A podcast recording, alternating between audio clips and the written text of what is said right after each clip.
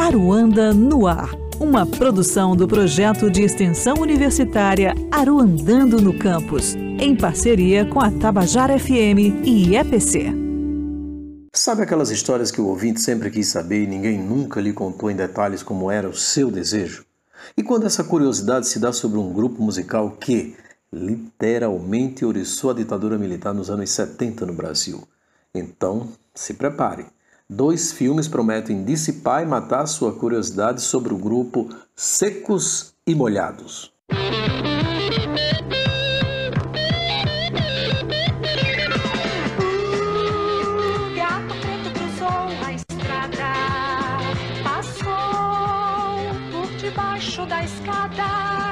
e lá no fundo azul, na noite da floresta. O primeiro é um documentário intitulado simplesmente Secos e Molhados, dirigido por Otávio Juliano. Esse filme foi selecionado para a mostra competitiva do 13º Festival Internacional de Documentários Brasileiros deste ano, mas ainda não foi lançado comercialmente. Confira trecho do trailer do documentário que está focado na figura do compositor e cantor João Ricardo, membro do grupo. Para um e eu tô tocando isso e eu falei, caramba, não tá legal. Não estava bem. Eu fiquei, eu falei, não tá do jeito que eu queria, meu Deus. Como é que eu vou fazer isso? Na hora da mixagem, eu falei, tira meu violão. Aí tiraram o violão. E tava só o tchum, tchum, tchum. Aí eu falei, quando o Ney entrar, entra violão junto. Então foi, tava turum, tum, tum,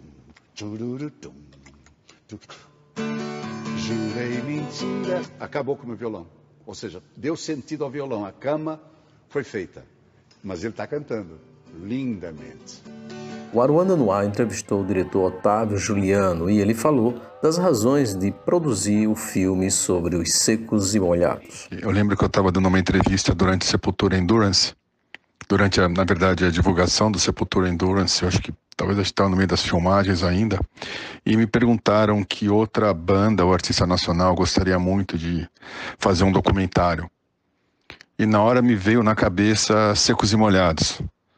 Principalmente porque, vendo a obra de Secos e Molhados, de quem eu tenho uma admiração enorme, a figura do João Ricardo sempre foi um pouco mítica para mim.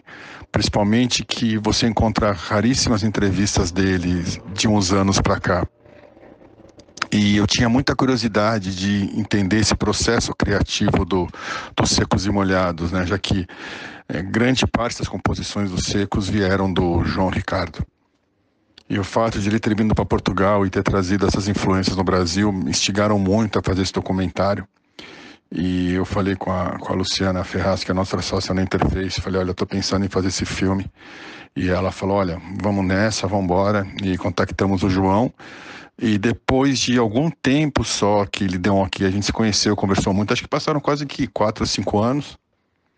Aí ele deu sinal verde para que a gente fizesse o filme e, e, foi uma satisfação enorme poder gravar com ele. Sobre a contribuição do grupo à cultura brasileira, o diretor completou. Eu acho que o, o filme traz uma contribuição muito grande né, para para a música brasileira e faz um pouco de justiça até a, a, esse grande compositor que é o João Ricardo e tudo que foi feito com os secos. Inclusive a ideia do palco vazio no Teatro Municipal, que foi uma ideia que foi antes da pandemia, já que, o, que nós gravamos o filme é, antes da pandemia, veio de, dessa, desse artista falando e cantando para um público inexistente nesse teatro com essa grandeza que é o Teatro Municipal de São Paulo. E, e isso tem tinha, né, quando a gente pensou em fazer o filme, acho que tinha uma simbologia muito grande, né, o João Ricardo cantando para um teatro vazio, todos esses sucessos que ele compôs, né, alguns com a Lully, outros são são poesias e poemas que ele musicou também.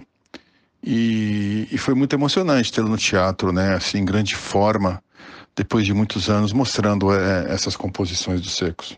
No próximo episódio, vamos falar de outro filme que será a cinebiografia de Ney Mato Grosso, que liderou a banda que subverteu a ordem em plena ditadura militar nos anos 70 e que virou lenda no imaginário de várias gerações e que seguiu carreira solo bem sucedida até os dias atuais. Eu sou Lúcio Vilar e o podcast Aruanda no Ar é uma parceria do projeto de extensão Aruandando no campus da UFPB com a empresa paraibana de comunicação EPC, através da Tabajara FM, com trabalhos de edição e mixagens de Gustavo Rogers, aluno de mídias digitais da UFPB.